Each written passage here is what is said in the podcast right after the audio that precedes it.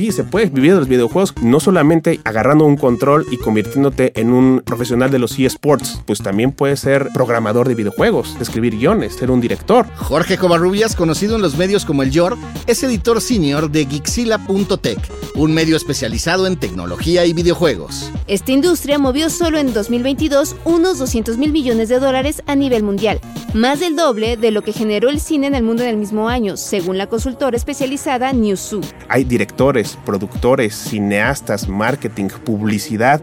Un videojuego puede llegar a costar muchísimo más dinero que una película. Desde los años 80 a la fecha, pasamos de sentarnos delante de la tele con el control de la consola en la mano a poder hacerlo en cualquier lugar con nuestros celulares. Y hoy los videojuegos son parte de nuestra cultura popular. Hay juegos para todos, desde juegos para niños, juegos basados en caricaturas, de Bob Esponja, de Mario Bros. Mario se ha vuelto ya, es un icono de la cultura pop que ahora ya todos quieren ver ahí en Los Ángeles, California. Salió ya de Japón para establecerse en los Estados Unidos y entonces es una cultura para todos, no es excluyente.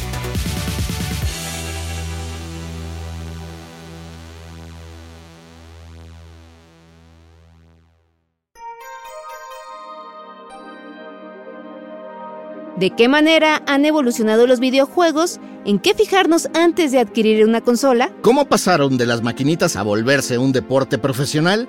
Aquí te lo vamos a contar. Yo soy Javier Bravo. Y yo, Ode del Pino. Bienvenidas y bienvenidos a Cabina Didi. Hoy, sobre los mundos que exploramos en los videojuegos. Formen sus fichas y preparen sus mejores combos. Desde 1972, cuando surgió Pong, y en los 80 llegaron las maquinitas a los centros comerciales, hasta la realidad virtual de nuestros días, han pasado muchas cosas y muchísimas consolas. En 40 años pasamos de volarnos el cambio de las tortillas para jugar en la farmacia hasta los llenos en arenas deportivas para ver torneos profesionales. ¿Cómo empieza esta onda de los videojuegos? O sea, empezamos con el clásico que todo el mundo ubica Atari y en qué momento llegamos hasta lo último ahorita ya en consolas inteligentes. Ajá. Pues sí, o sea, de hecho el Atari es, digamos, la más famosa, por así decirlo, porque hay hoy otras consolas también antes, desde los años 60, 70 también. El clásico Pong nada más, donde eran las barritas laterales y pegándole, como el clásico ping pong. O Tetris. Tetris es todavía un poquito más para acá, ¿no? De hecho, si no la han visto la película, ah, vean la película, de Tetris, que está ahí en Apple TV. El marco teórico alrededor de la película no solamente es basado en el videojuego, sino todo lo que ocurría en la Unión, Soviética, Soviética alrededor del juego, cómo se fue construyendo precisamente el Game Boy. Entonces, pues sí, o sea, es una construcción de los videojuegos, de que pasan de ser únicamente un tema de enajenación a lo que actualmente son ya precisamente pues, que la cultura popular, ¿no? De cultura popular y de profesionales. ¿En qué momento se profesionaliza un videogamer? Bueno, o sea, exactamente no podría decirte cuándo empieza todo este tema, pero definitivamente el boom tiene apenas, el boom así tremendo tiene cuatro o cinco años y obviamente empieza desde antes, pero pues también empieza, hablemoslo en temas futbolísticos, ¿no? O sea, existe, sí, sí, sí, literalmente, porque, sí, sí, sí, literalmente, ¿no? Porque existen cazatalentos, existen personas que están precisamente viendo pues qué tan bien juegan los chavos, también tiene mucho que ver la edad, las habilidades, los reflejos que tú tienes. Literalmente para nosotros que igual ya estamos pronto a tocar el cuarto piso, no son las mismas habilidades ni reflejos también que tiene un chavo de 15 años precisamente jugando un juego donde tienes que estar centrado para dispararle a tu enemigo y es, son milésimas de segundos las que hacen la gran diferencia entre vamos a ponerlo futbolísticamente hablando, entre meter un gol y acá sería entre matar a tu enemigo o que te maten a ti, ¿no? Entonces, todas esas habilidades, pues sí, las tiene que ver una persona. Tú también tienes que decidir, ¿sabes qué? Sí, creo que sí soy bastante bueno. Existen equipos profesionales también para diversos videojuegos y que donde se desarrollan ahí los chavos y ganen muchísimo dinero. O sea, la gran industria definitivamente está también en China, está en Corea, donde los equipos y los chavos allá son una cosa tremenda. O sea, ¿se puede vivir del videojuego? Totalmente. Y no solo. ¿Qué seguridad le dice? ¡Claro! Totalmente. O sea, mira, yo te lo digo también. Yo, como profesional, pero yo escribiendo, reseñando videojuegos. Y la gente dice, es que yo quiero dedicarme a jugar videojuegos también. Ok, pero igual y dices, pero igual y tus habilidades no son las mejores. Pero recordemos que también está la industria. Sí, se puede vivir de los videojuegos. Claro que se puede vivir de los videojuegos. No solamente, insisto, agarrando un control y convirtiéndote en un profesional de los eSports. También recordemos que para los eSports hay muchos otros videojuegos también. Es como yo, ahí yo lo he categorizado. Es una cosa es el videojuego profesional y otra cosa es el videojuego tradicional. Pero el videojuego profesional, pues tú también lo puedes jugar por gusto, si quieres. O sea, está ahí abierto. Pero ¿qué crees? Pues también hay muchísimas competencias de ese determinado videojuego alrededor del mundo donde puedes ahí precisamente profesionalizarte. Ahora, ¿quieres dedicarte en otro aspecto? Pues también puedes ser programador de videojuegos. También puedes escribir guiones. También puedes ser un director. Vámonos con precisamente con Memo del Toro, cineasta, ¿no? Se ha involucrado fuertemente en los videojuegos a tal grado de que hace unos cuantos años, junto con Hideo Kojima, uno de los grandes directores de videojuegos, como Metal Gear, por ejemplo, que es histórico este videojuego y precisamente ya viene una película donde va a ser Oscar Isaac, el guatemalteco, donde va a ser el personaje principal, pues ahí eh, Guillermo del Toro estuvo dentro del que casi iba a ser uno de los videojuegos de terror más grandes de la historia, por diversas razones se canceló, pero va a ser el resurgimiento de Silent Hill y quién creen que iba a diseñar a las bestias, a los monstruos. Guillermo del Toro, claro, es el top. No hay de otra. Último, o sea, Guillermo del Toro está muy enojado precisamente con Konami, que es precisamente al que le pertenecen los derechos de Silent Hill, porque dice, íbamos a hacer un gran juego y de repente, pues se canceló, ¿no? Pero también ahí está la historia, ¿no? Oye, ¿qué sería este League of Legends, el primer gran boom del profesionalismo? Pues sí, recordemos también que League of Legends, sus mapas, su historia y su forma de jugar está basada en otro de los grandes videojuegos ya de antaño, Warcraft. World of Warcraft también se podía jugar en su momento en offline, ha ido evolucionando muchísimo, se han vuelto, sobre todo Warcraft se ha convertido en un juego de nicho, pero definitivamente pues lo que tuvo League of Legends fue pues ese boom y esa visión detrás que tiene Riot Games, que son los desarrolladores, de convertir este videojuego no solamente para fanáticos, sino pues que Worlds, que es precisamente uno de los torneos más importantes del mundo y me parece que se va a llevar a cabo en Tailandia este año, es lo que es actualmente. Entonces sí, o sea, definitivamente el League of Legends es uno de los booms más importantes en torneos y de para profesionales del mundo. También está el campeonato de Halo, está también el campeonato de Overwatch, está este campeonatos mundiales de Fortnite donde se ganan millones de dólares los primeros lugares. Entonces podemos decir que esa generación que decían como tú dices, vaguitos, ¿no? porque eran muy buenazos. de pinta para Ajá, todo eso son esta generación que hizo crecer esta industria. O sea, son los que le enseñan a sus hijos, porque ya mucho, o sea, esa generación de los ochentas ya son papás hoy en día, pero ya pasaron transmitieron ese gusto, ¿no? Porque ahora el papá juega con el hijo, a diferencia que ese hijo no tuvo con quién jugar con su papá. Exacto. O sea, jugó con sus cuates, pero ahora ya está, o sea, hay comunidad, ¿no? Sí. Entonces, por ejemplo, no sé, parte de la comunidad de Didi, pues son parte de esta generación que creció. ¿Tú crees que podría haber o decir qué es lo que más se juega en México? O sea, de estos, esta diversidad de juegos.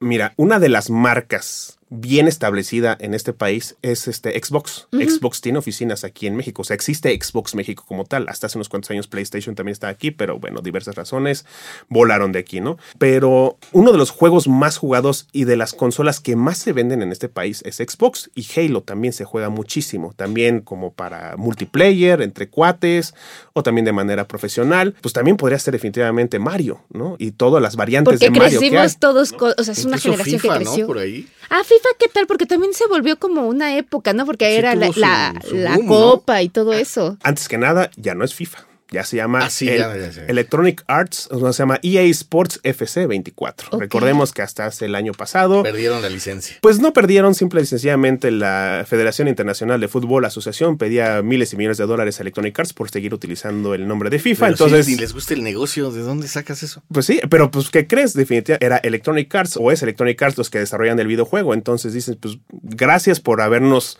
rentado tu nombre, pero pues nosotros pues, somos los que desarrollamos el juego, ¿no? Vamos a ver qué tanto pudiera afectarle a Electronic Arts, pero sí también, y torneos de FIFA, campeonatos de FIFA también, hay, y equipos profesionales de fútbol tienen su equipo para eFootball, o sea, de electrónico también. Entonces, Bueno, en la pandemia lo vimos mucho, ¿no? Que cada equipo, aquí en México, cada equipo de la Liga MX, este, hubo un torneo. ¿Sí? creo que es el único campeonato que tiene el Puebla en no sé cuánto tiempo. Exactamente. Ah, pues también la Fórmula 1, ¿no? Que hacían sus competencias entre ellos por videojuegos en la pandemia. Digo, yo no soy fan de eso, pero imagínense cómo me rebotó la información. Pues veamos también la película recientemente de Gran Turismo. Ah, sí. O sea, es la historia real de un chavo que precisamente Gran Turismo o, PlayStation o Sony, en este caso, pues dicen, vamos a abrir la Gran Turismo Academy, ¿no? Vamos a ver qué tan buenos son esos chavos que se han dedicado profesionalmente o que le han dedicado horas y horas y horas a jugar un verdadero simulador de carreras.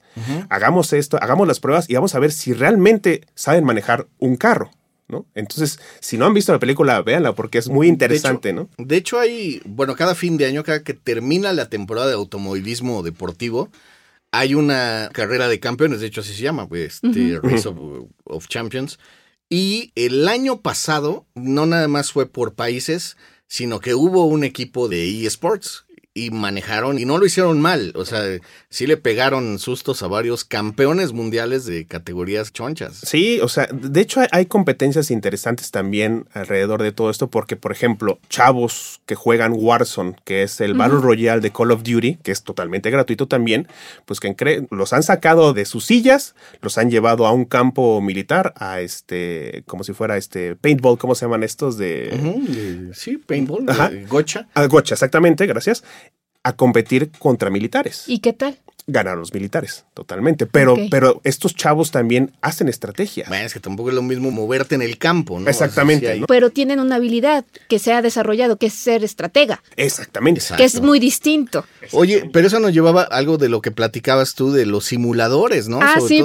A ver, muchos de los simuladores, o sea, y de hecho, por ejemplo, los que son pilotos compran, no son juegos, o sea, son herramientas que necesitan para estar practicando y de hecho hasta son ciertas horas vuelo y todo eso, pero todo lo haces a través de simulador, si no imagínate cada rato te matas. Tiene su origen en los videojuegos. Exactamente, tiene. Entonces, ¿qué tanto se pueden ir desarrollando este tipo de habilidades? Si tienen algo positivo dentro de esto los videojuegos porque van desarrollando otro tipo de cosas. Pues sí, mira, o sea, regreso a lo mismo. Veamos el caso precisamente de Gran Turismo y la película, ¿no? Por ejemplo, yo he preguntado, yo tengo un tío que era piloto aviador precisamente, ¿no? Y le decía, oye, ¿qué tan certero es el Microsoft Flight Simulator? Dice, sí es una herramienta interesante, pero no es el verdadero simulador. Dice, sí, sí, o sea, de repente juegas este juego de Microsoft Flight Simulator y de repente es tan abrumador que dices, pues estoy dentro de una cabina de, aviones, ¿no? O sea, obviamente tantos botones, obviamente vas aprendiendo. Es como los primeros pasos para irte convirtiendo en un piloto aviador, si quisieras así serlo, ¿no? O sea, te abre la mente, por decir. Sí, sí, sí, sí.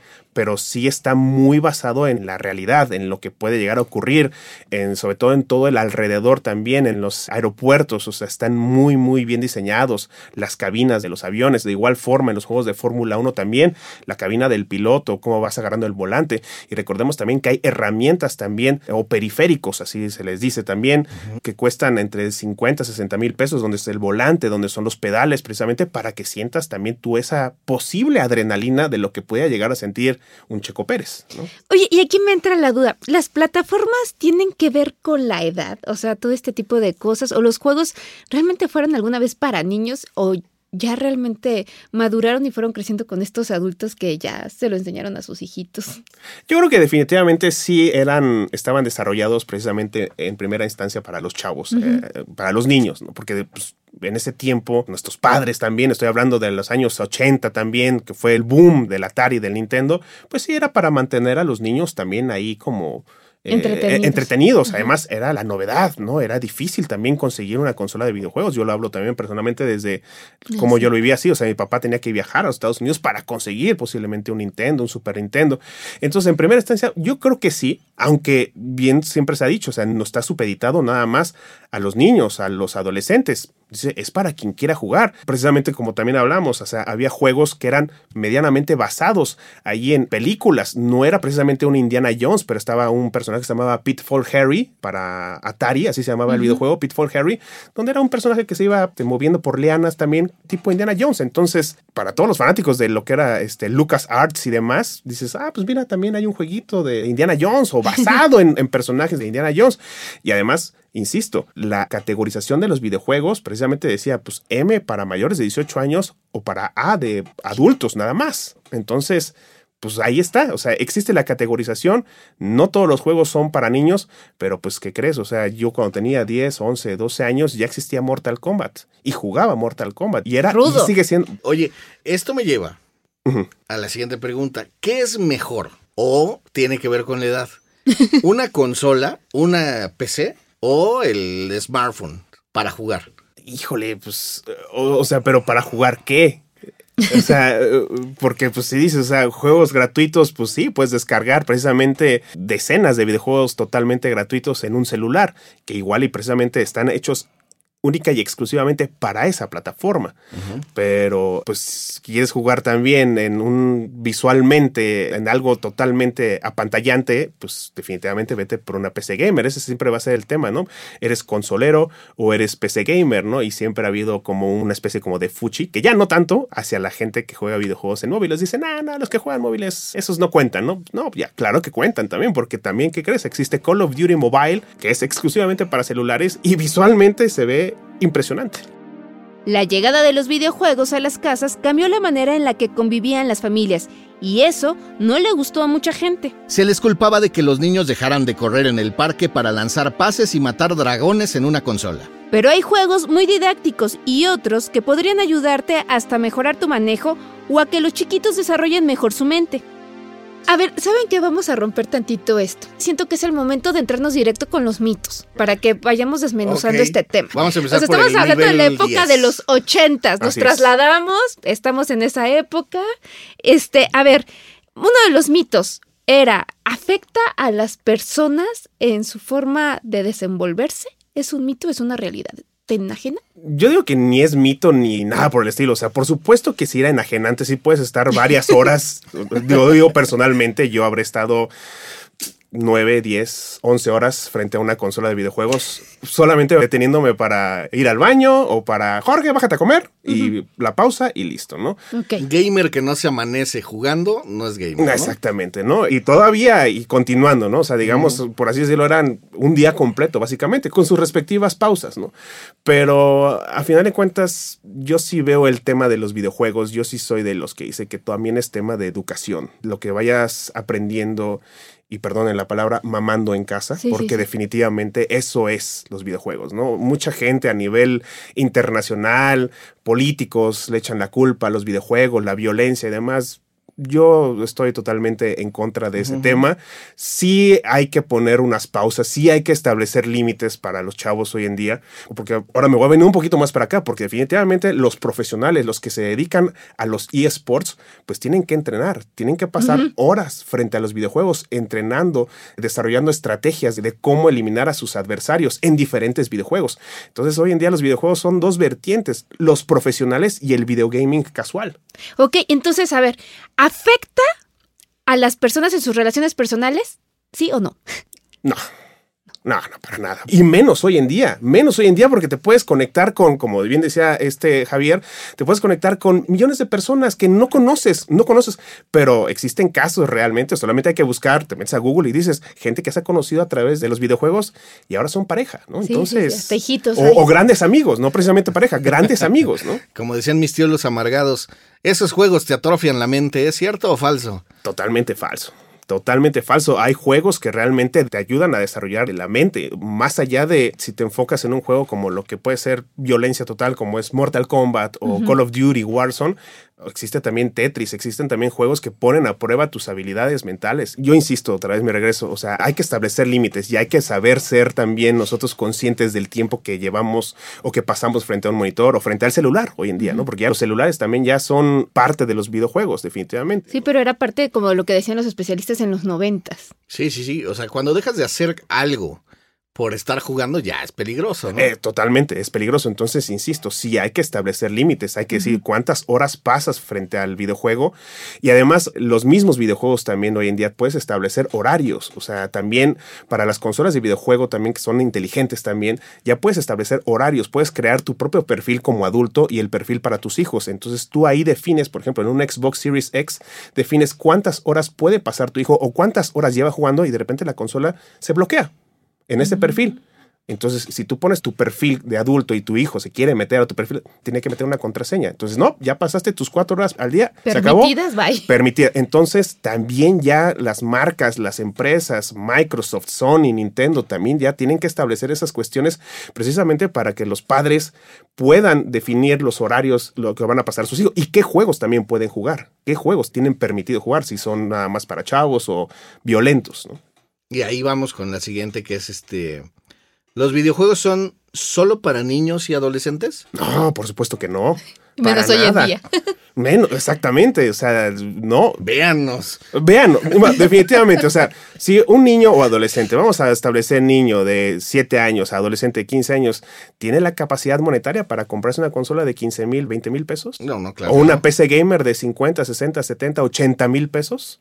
O sea, los videojuegos cambiaron de ser para los adolescentes ya para ahorita para los adultos, para las nuevas generaciones que ya crecieron. Pues es para todos, definitivamente. O sea, hay juegos para todos, como te digo, desde juegos para niños, juegos basados en caricaturas, de Bob Esponja, de Mario Bros. O sea, Mario Bros. ¿a dónde ha llegado ahora? Ya ahora Mario Bros. Ya ahora los niños quieren viajar a los Universal Studios o fuera de Disney, no para ver a Mickey, sino para ver a Mario. Mario se ha vuelto ya es un icono de la cultura pop que ahora ya todos quieren ver porque precisamente está el Super Nintendo World en los Universal Studios ahí en Los Ángeles, California. Salió ya de Japón para establecerse en los Estados Unidos y entonces es para todos, o sea, es una cultura para todos, no es excluyente. Fíjate que en la junta de preproducción platicábamos que antes se hacían videojuegos de las películas famosas, ¿no? O sea, salía, no sé, Volver al Futuro y había un juego chafísima de Volver al Futuro. ¿no? Ahora se hacen películas de los videojuegos. Así es. O sea, de que es tan fuerte la incorporación a la cultura popular, ¿no? Sí, sí, sí, ya lo estamos viendo. Hay muchas ya preproducciones definitivamente que se están desarrollando y son basadas en los videojuegos porque veámoslo también desde un punto de vista profesional, no solamente para los que se dedican a jugar videojuegos como profesionales. Toda la industria que hay detrás de los videojuegos, hay directores, productores, cineastas, marketing, publicidad. Un videojuego puede llegar a costar muchísimo más dinero que una película, 80, 90, 100 millones de dólares. Actualmente, por ejemplo, una sola expansión, uno de los juegos que más con doblajes de famosos, ¿no? Con doblajes de famosos. Uno de los juegos que más ha generado revuelo en la actualidad es el de Cyberpunk 2077. Precisamente ¿por qué? Pues porque sale Keanu Reeves, la imagen de Keanu Reeves. Y hace poquito, hace unas cuantas semanas, se estrenó su DLC o contenido descargable. ¿Qué significa esto? Que pues, se expande el universo, se expande el mundo de este videojuego un 30-40% más. ¿Y saben cuánto costó el desarrollo y producción más publicidad de todo esto? 80 millones de dólares. Ok. Todo esto. ¿En qué momento pasamos a que fuera una industria multimillonaria? Pues renovarse o morir.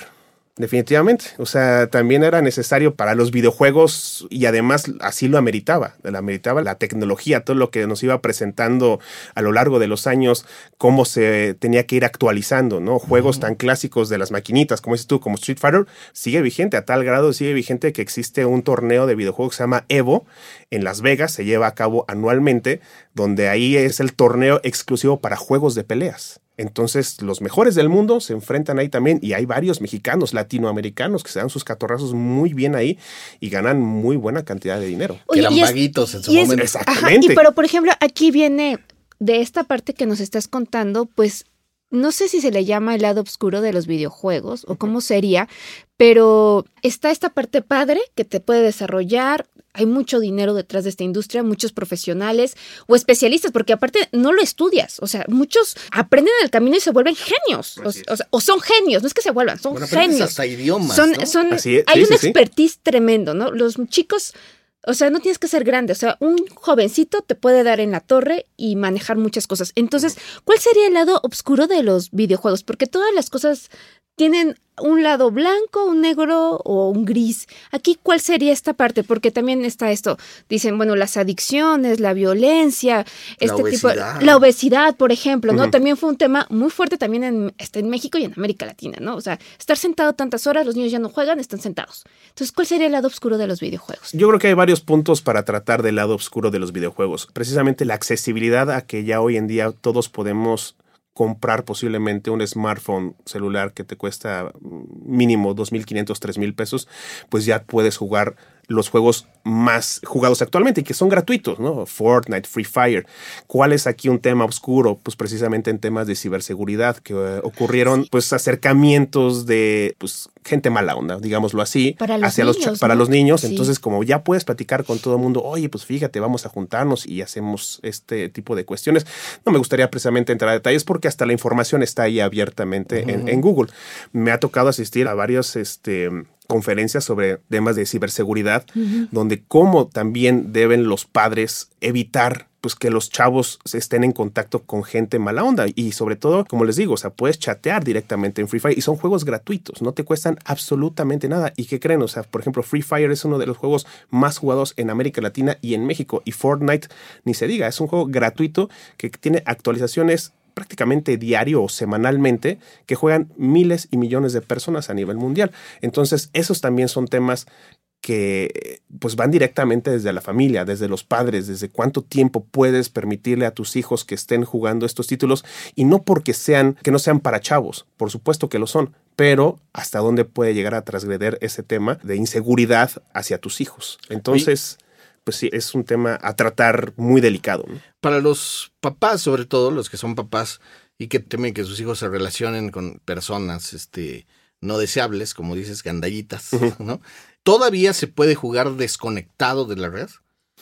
Sí, pero no todos los juegos. Hay juegos que forzosamente requieren estar conectados a la red. Precisamente, o sea, Fortnite y Free Fire son dos de ellos, porque son, se le conocen juegos como Battle Royale o batallas campales, donde te tienes que conectar contra 100, 120 personas en diferentes partes del mundo y todo es online, precisamente. O sea, no, ahí sí no hay forma de que lo puedas jugar offline. Hay muchos juegos que te dan la advertencia desde antes donde, que te dicen, si no tienes Xbox Game Pass o si no tienes PlayStation Plus o si no tienes conexión a Internet, no lo puedes jugar. Se acabó. No hay más. Oye, y por ejemplo, ahorita, bueno, tú eres un experto y todo esto, dices, hay juegos para todos, pero ¿recomendarías algún juego, no sé, para conductores y conductoras? Pues para distraerse un rato, no sé, que tengas tu momento. ¿Qué juego recomendarías, por ejemplo? Obviamente, pues tendría que ser en, En algo móvil, ¿no? en celular. Exacto. Mira, yo lo tengo en el celular y precisamente déjame, ver. porque precisamente, y se me olvida el nombre, porque aquí lo tengo, disculpa, se llama BeatStar. Este juego, si ustedes recordarán, hace unos cuantos años hubo un boom tremendo con Guitar Hero o con Ah, Rock sí. Band, ¿no? Ajá. Bueno, este juego se llama BeatStar, que es Beat Star, pues son rolas, versiones originales utilizas únicamente tus pulgares y vas presionando botones rítmicamente con tus canciones favoritas y vas desbloqueando canciones, ¿no? Es totalmente gratuito. Por supuesto que hay paquetes donde pues gastas Ya más 200, pro, ¿no? 200, 300 pesos, pues sí, a, a final de cuentas tienes que gastar un poco Míranse, si quieres, ¿no? Es decisión.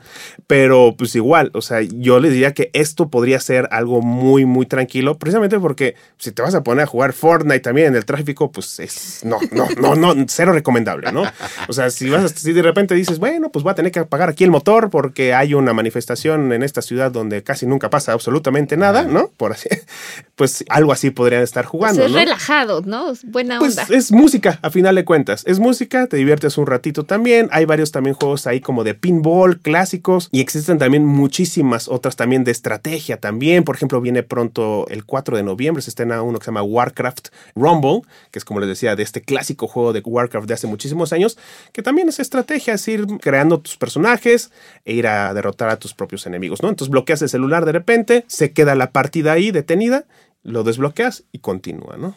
Sigues tu pasaje. Exacto. Sí, sobre todo porque no son juegos que te alteren, ¿no? O sea, que te puedan sacar de onda, ¿no? Ajá. Más bien son como inocentones, como buena onda. También está, me parece que se llama Mario Kart Racing también, ahí es móvil, entonces, pues, sí, o sea, Ah, sí, es cierto. existen muchísimas, Y ya, muchísimas. prácticamente para terminar, tu videojuego favorito de todos los tiempos. Mi franquicia favorita de todos los tiempos es Resident Evil, pero si tenemos que hablar de uno en exclusivo, Resident Evil 2 de 1998. ¿Por qué digo 1998? Porque hace unos cuantos años se estrenó el remake, que también está bastante bueno. Es que estamos en la época de los remakes y las remasterizaciones de los videojuegos. Juegos clásicos que los chavos hoy en día no pudieron jugar también, que nosotros jugamos en el PlayStation 2, dices, es que ¿cómo lo juego si ya no está disponible? Pues las marcas están haciendo remasterizaciones o remakes de esos videojuegos con gráficas actuales muchísimo más abrumadoras, más bonitas o más impactantes.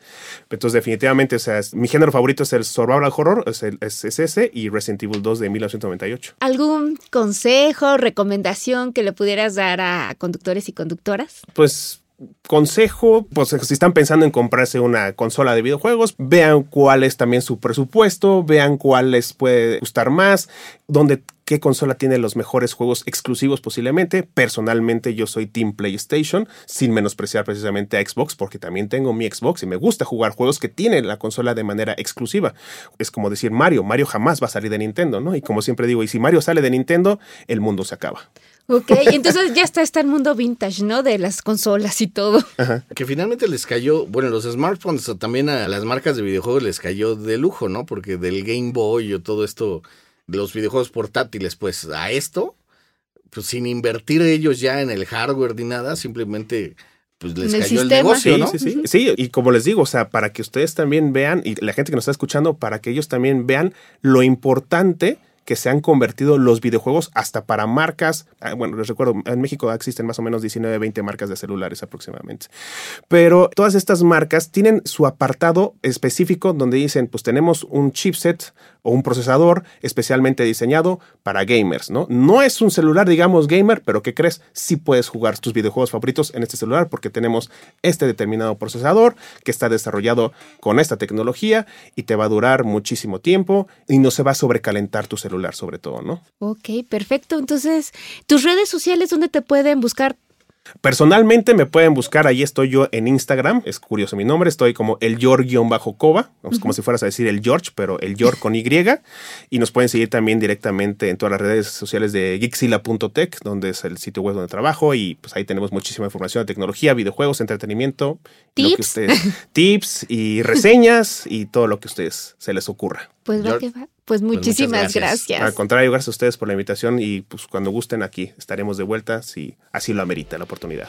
muchas gracias, bye bye. Esto fue Cabina Didi. Muchas gracias por escucharnos. Este episodio fue producido por Quisaya Estudios para Didi. Lucina Melesio es la productora ejecutiva. Javier Bravo y yo, Ode del Pino, estuvimos en los micrófonos y en la producción. El guion es de Javier Bravo. En la producción también estuvieron Paula Vilella e Irene Rosales. Sara Carrillo es productora senior. El diseño sonoro y el tema musical son de Carlos Jorge García y Tiger Love. Los ingenieros de grabación en el estudio fueron Manuel Vargas Mena, Gabriel Chávez y Mateo Pineda de Sound Mob Studio. Por Didi, Hurtado es la encargada de comunicación en el sector de movilidad y Gerardo Arriola es analista de comunicación. Y para que conozca las promociones vigentes de Didi y cheques términos y condiciones, entra a la página mexico.didiglobal.com. ¿Te gustó el show? Pues dale en seguir en la plataforma que uses para escuchar tus podcasts porque estamos en todas y es gratis. Nos escuchamos la próxima semana. Adiós.